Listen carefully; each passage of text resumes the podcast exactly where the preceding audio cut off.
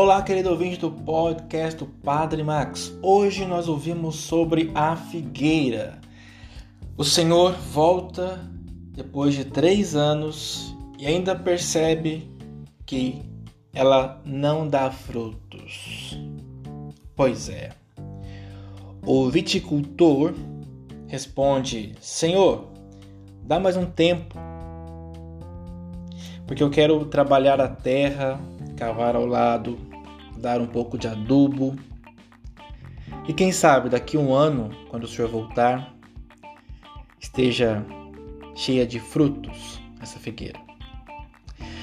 Hoje é praticamente o entendimento básico da paciência e misericórdia de Deus que está em jogo.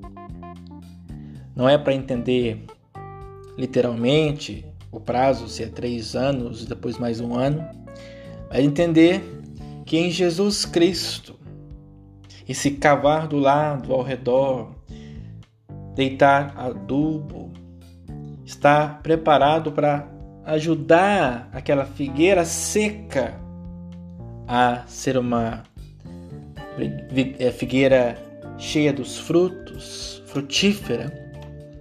É para isso que Jesus veio. E é isso que nós devemos ter bem claro.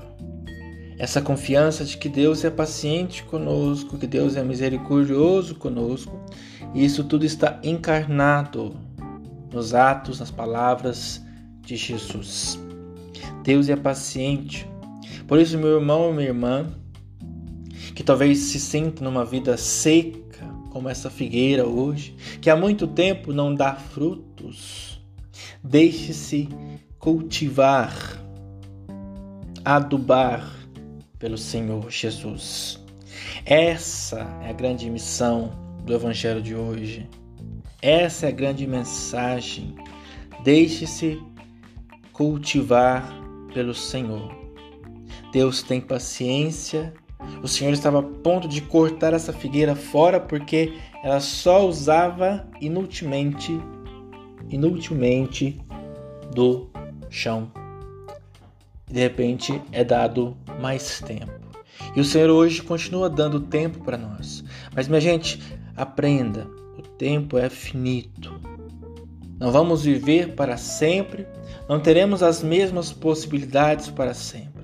Portanto, cada oportunidade de crescimento, de encontro com o Senhor, de perdão, de autoconhecimento, também através da palavra, devemos aproveitar, deve ser aproveitado.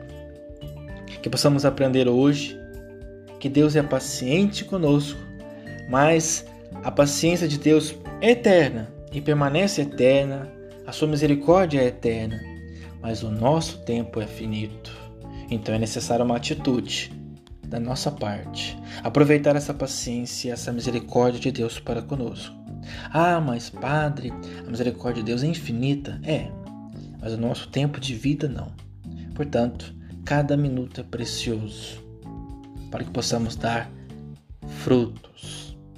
E aí, o trato é feito entre o viticultor e o dono da vinha, o dono da figueira, na verdade, o dono da terra, que ele diz assim: talvez dê fruto, pelo contrário, vamos cortá-la.